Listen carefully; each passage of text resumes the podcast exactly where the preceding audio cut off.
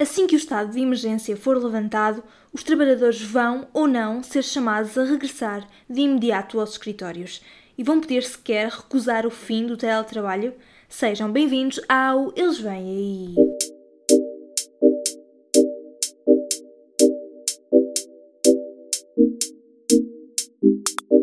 Olá e sejam muito bem-vindos ao Eles Vêm Aí, um podcast sobre o futuro do trabalho e os trabalhos do futuro. O meu nome é Isabel Patrício, eu sou jornalista e escrevo sobretudo sobre trabalho e impostos. No episódio desta segunda-feira, vamos continuar a discussão que começamos na semana passada sobre abusos laborais em tempos de pandemia. Desta vez é com a advogada Madalena Caldeira, especialista em direito laboral, que vamos falar e já com um olhinho no pós-estado de emergência. A porta à retoma da economia está aberta, mas o que é que isso significa para os trabalhadores que têm estado a trabalhar à distância? O regresso ao escritório vai ser imediato e obrigatório? Que poderes têm os empregadores para o fazer e que direitos têm os empregados? Do mesmo modo, e com os olhos postos já no pós-2 de maio, como ficam as empresas em layoff quando o estado de emergência já não existir enquanto fundamento para terem um apoio à manutenção dos postos de trabalho e dos salários? As respostas seguem já a seguir. Mas se são novos por aqui, aproveitem para ouvir os outros episódios dedicados especialmente à pandemia. Por aqui já falamos de rendimento básico de emergência, de produtividade e até de despedimentos ilegais. Antes do surto de coronavírus, era sobre o impacto da tecnologia no mercado de trabalho que costumávamos falar. Estão interessados? Há episódios sobre a semana de trabalho de 4 dias, sobre side hustles e sobre gig economy que não vão querer perder e podem ouvir, claro, nas principais plataformas. É claro, estou sempre à espera dos vossos comentários no meu Instagram. Encontrem-me no arroba ivbpatrício. Arroba ivbpatrício. Podemos falar um bocadinho sobre a nova normalidade, por exemplo, e sobre que contornos terá essa realidade. Por agora, ajeitem os auriculares, porque segue o Eles Vêm Aí e desta vez é com a especialista Madalena Caldeira que vamos falar. Boa tarde. Liguei-lhe num bom momento? É, é. Ok. Muito obrigada então pela sua disponibilidade. E começava por lhe hum, perguntar acerca do teletrabalho. Um, em circunstâncias normais, como é que funciona este regime? Começamos pelas circunstâncias normais para depois evoluir para, hum, para as circunstâncias excepcionais, digamos assim. Bom, então, em circunstâncias normais, a, a adoção do regime de teletrabalho depende de um acordo, um acordo entre empregador e trabalhador, normalmente um acordo que é reduzido a escrito, Uhum. um, no qual, uh, e este é normalmente uma parte importante do teletrabalho, fica uh, assente, ou é, é um pressuposto, é um dos pressupostos, e quando não é assim também deve ficar escrito, que é o empregador quem uh, uh, disponibiliza ao trabalhador os meios para desenvolver o teletrabalho, não é? E quem assume os custos inerentes uh, a esse teletrabalho. Isso é uma parte, é uma parte importante. Uh, o trabalhador que está em teletrabalho tem os mesmos direitos, Uhum. uh, as mesmas obrigações que, que os outros trabalhadores, obviamente uh, ajustados, por assim dizer, não é? Ao facto de estar em teletrabalho. O que significa o quê? Bom, significa que não tem que ir lá, uh, por exemplo, marcar o ponto, não tem esse tipo de coisas que envolvem presença física, mas tem, tem um horário de trabalho, ou melhor, um período normal de trabalho deve cumprir. Eh, Normalmente tem um horário de trabalho que é essencialmente indicativo, não é? Sim. Porque obviamente sabemos que o controle eh, é uma coisa que é mais difícil, mas no normal eh, regime de teletrabalho pode inclusive ser admissível eh, o controle eh, por parte do empregador, não é? Eh, da forma não só do, do, do tempo efetivo de trabalho, portanto o, início do tempo de trabalho, mas de facto aquele tempo em que ele se ligou eh, se está de facto a trabalhar ou não, não é? Isto é no normal eh, regime de teletrabalho eh, e admito que assim seja, desde logo porque os instrumentos de trabalho são do empregador, não é? Sim. No- agora, Sim, exato. No caso do estado de Ok. emergência, sim. nos tempos que correm, qual é que é a grande diferença? Bom, a grande diferença é que nós temos aqui a situação de o regime de teletrabalho bilateral, não é? Seja do empregador, seja do próprio trabalhador. Sabemos que é assim, o Decreto-Lei 10A eh, estabeleceu essa possibilidade e, portanto, o empregador, perante um pedido do trabalhador, só, não, só, só pode recusar se, de facto, as funções não permitirem o exercício em, em regime de teletrabalho. E, portanto, o que eh, se verifica é que, na maior parte dos casos, em que as pessoas ficaram no regime de teletrabalho por causa desta pandemia, uh, os instrumentos de trabalho, por exemplo, uh, na maior parte não são do empregador, quer dizer, uma parte das empresas não, não teve capacidade não é, uhum. de, num curto espaço de tempo, uh, se adaptar. Isso tem algumas consequências. Pode ter, pode ter consequências, por exemplo, ao nível do que eu estava a dizer, do, do controle efetivo. Não é? Nós Sim. estamos a falar do controle de iniciar o trabalho ou terminar o trabalho, porque esse, inclusive a, a Comissão Nacional de Proteção de Dados também já veio dizer, bom, isso sim senhora, isso pode, pode de facto controlar, mas estamos a falar daquele outro tipo de controle, não é? Que há muitas ferramentas tecnológicas que permitem um, saber uh, em concreto quanto tempo é que está no documento, o que é que está a fazer, o que é que não está. Porquê? Bom, porque estamos a aceder a instrumentos que são privados, não é? Uhum. Um, e, portanto, eu diria que essencialmente uh, isto é o principal, não é? Uhum. Um, das diferenças, vamos lá. Depois podem-se questionar ou levantar outras questões, como aquela que, tem, que se tem falado muito, não é? Que é a questão do, do tal do subsídio de, de refeição. De alimentação, de refeição, uhum. não é? E entende que um, o entendimento da ACT que tem sido divulgado pelo Ministério é suficiente para obrigar, digamos assim, o empregador a continuar a pagar esse subsídio ou não havendo alteração um, da lei, uh, essa obrigação continua a não existir? Há situações que têm que ser vistas caso a caso, não é?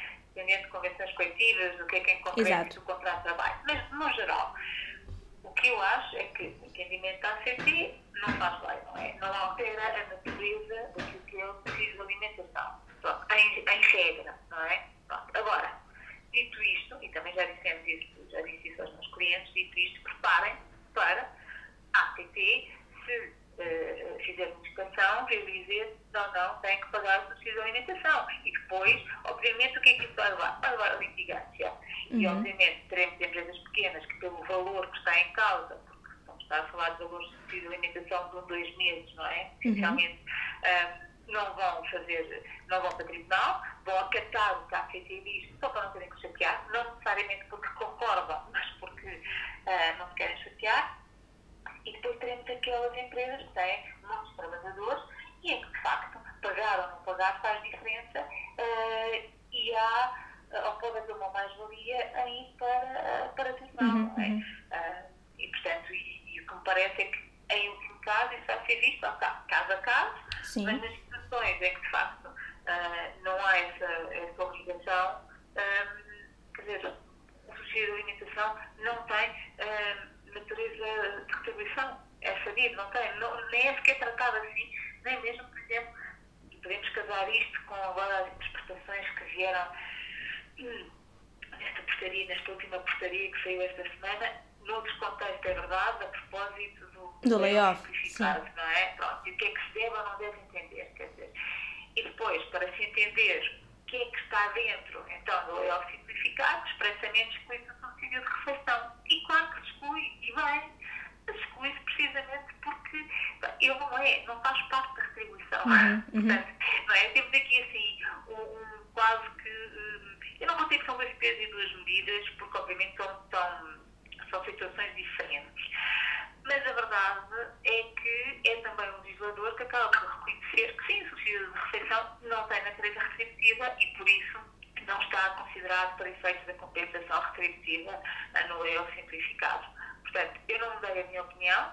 A minha opinião é que, uh, mesmo este regime excepcionalista de, de teletrabalho, uh, eu acho que não se justifica, uh, mas sei, e tenho avisado os clientes, obviamente, que perante a posição do Ministério do Trabalho, uh, parece que há um risco, não é? Uhum, uhum. Há um risco, ao não pagar, há um risco de virem a ser, a ser inspecionados pela ACT ter de ser condenados a pagar e depois, claro, tem que ir para tribunal. Não há alternativa. Uhum.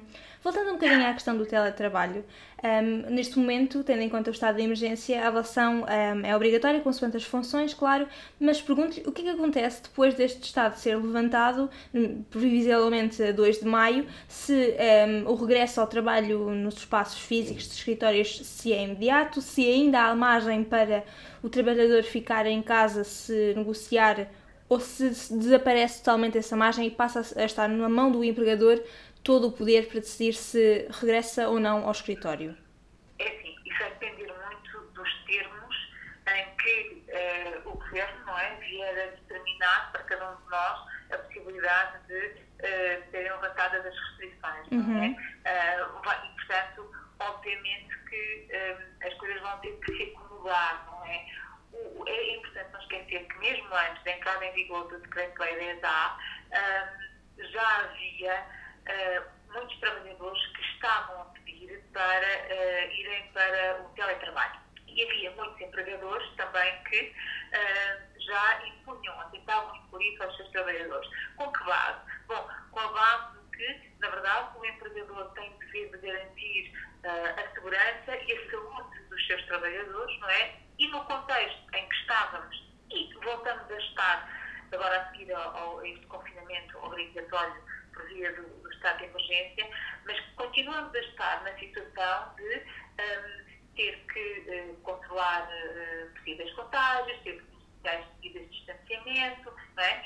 E, portanto, um, eu já entendia e continuo a entender que, uma vez que esse tipo de cuidados, de precauções continuam a aplicar-se, uh, o empregador pode, efetivamente, desde que, obviamente, o justifique uhum. uh, como deve ser, não é? Pode, efetivamente, ser seus trabalhadores, não. Uh, eu tenho o dever de garantir a vossa saúde, a vossa segurança e, portanto, eu considero que as vossas funções podem ser exercidas em teletrabalho, não há um prejuízo para a empresa, não há prejuízo para vocês, pelo contrário, não é? o benefício é maior se vocês ficarem em casa virem trabalhar. E, portanto, sim, eu acho que ainda assim continua a ser possível ao empregador um, e, por isso, ao seu trabalhador. O mesmo, diria eu, uh, do ponto de vista do trabalhador que pretende uh, ficar em casa, não é? Uhum. Uh, embora, lá está, aí é sempre a mesma coisa. O trabalhador também tem que justificar mas também tem que justificar aqui, não apenas com a questão da sua saúde, etc. Porque vamos imaginar que o empregador diz, bom, mas uh, há uma situação, esta assim assim, e é mesmo preciso que você esteja cá, embora as suas funções possam ser feitas através de casa, neste caso concreto, é preciso. Bom, eu diria que aí pode ficar justificado que ele tenha de ir à empresa, está bem?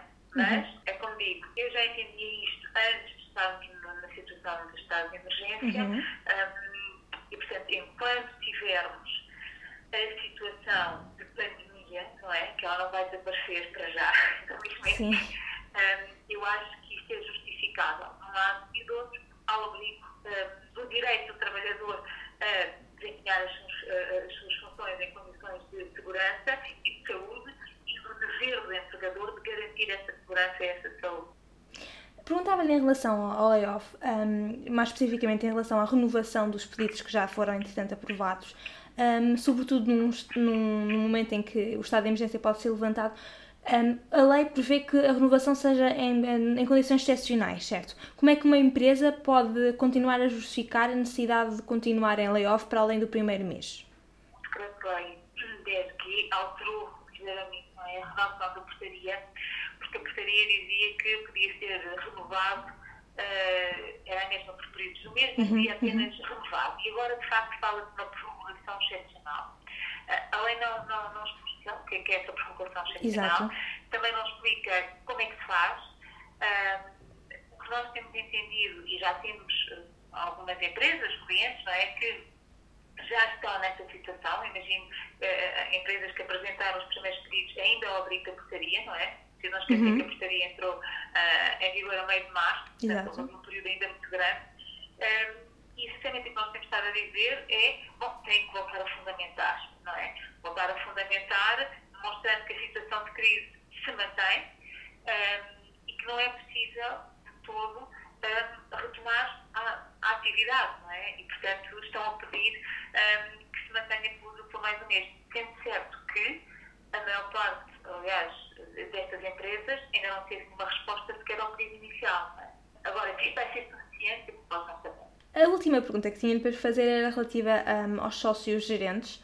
Um, a Segurança Social divulgou uns esclarecimentos em que, de, em que diz que só a partir deste mês é que os sócios gerentes podem um, aderir ao apoio que foi excepcionalmente alargado.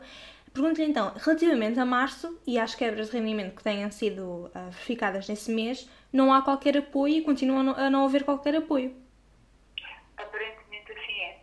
A, a razão, ver, é verdade que uh, Social vai dizer é a lei não tem, vai esclarecer, não tem eficácia retroativa, não é? Uhum, é preciso exato. esquecer que uh, o apoio para os sócios gerentes é criado em abril apenas, não é? No dia 6 de abril, como o, o decreto-lei 12A, um, e portanto, basicamente o que a Segurança Social vem dizer é, pois, em março não havia, portanto não há, não há direito, e é só a partir do momento em que isto entra em vigor é que é, que é possível aplicar o apoio. Eu acho que é justo, não acho, um, mas também é verdade que um, não estava nada previsto em relação aos sócios gerentes, não é? Apesar de tudo, uh, não totalmente bem, eu não concordo que seja assim.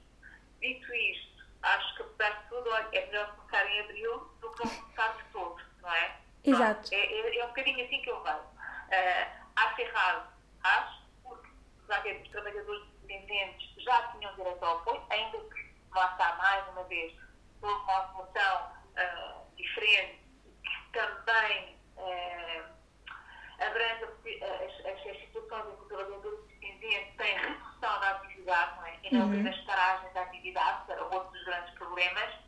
Uh, e, portanto, de facto, não fazia sentido estes sócios gerentes uh, estarem de fora. Mas, enfim, apesar de tudo, faz sentido. A norma apareceu a 6 de abril, portanto, não vou aplicar a março. A, a, minha dúvida em relação a essa norma é que a mesma norma que alargou aos sócios agentes e aos trabalhadores independentes com redução foi aquela que um, introduziu o prazo de garantia como os 3 meses consecutivos ou os 6 meses interpolados. E a Segurança Social diz e entende que em relação a março esse prazo de garantia já se aplica, enquanto que o resto não se aplica. A Segurança Social pode escolher o que se aplica e o, e o que não se aplica? Não, já ver. A Segurança Social escolher não pode, mas pode dizer qual é que é a interpretação, não é? e, e, depois nós podemos concordar com ela uh, ou não, uhum. não é? O que sabemos é que o que a Segurança Social nos está a dizer é, olha, eu interpreto isto assim, ponto. Portanto, uh, quem não concordar, muito bem, tem direito a não concordar e depois vai discutir em tribunal ou o que seja. Sim. Basicamente é isso que a Segurança Social uh, está a dizer, não é? Terminar cada episódio deste podcast com uma sugestão da semana, com um livro, ou com um filme, ou com um documentário relacionado geralmente com o tema, mas não necessariamente. Um, a doutora tem alguma sugestão para nos fazer? Um, olha, eu, eu relacionado com o tema, sinceramente, não tenho. Posso recomendar aquilo que eu voltei a ler, já tinha lido há uns anos e, e recomecei, um, que é o Caminho para a Índia. Eu gostei muito na altura. Um, e agora recomecei. E, e que para quem não leu, uhum. uh, recomendo. E acho que é uma boa companhia em, em tempos de, de, quarentena, sinceramente. Muito obrigada pelo seu tempo e pela, pela sua Nada. participação. Espero que tenham gostado deste episódio do Eles Vêm Aí. Como é que se estão a preparar para o que vem aí depois de 2 de maio? Na vossa empresa já há planos para uma reabertura? Vamos discutir todos estes cenários, claro, no meu Instagram em ivbpatricio. Se gostaram deste episódio, não se esqueçam de o partilhar com os vossos amigos, familiares e colegas de trabalho. O Eles Vêm Aí regressa na próxima semana e na próxima segunda-feira vamos regressar às raízes deste podcast com uma conversa ligada à tecnologia. Na verdade, ligada ao impacto da pandemia no mercado de trabalho que já estava a ser afetado pela tecnologia. Vou estar à conversa com um dos 20 economistas que o Primeiro-Ministro António Costa chamou para discutir o relançamento da economia e até do futuro do sindicalismo vamos falar. Por hoje é tudo. Tenham uma boa semana de trabalho, se for o caso, lavem as mãos e fiquem em casa. Nós vemos-nos na próxima segunda-feira. Tchau!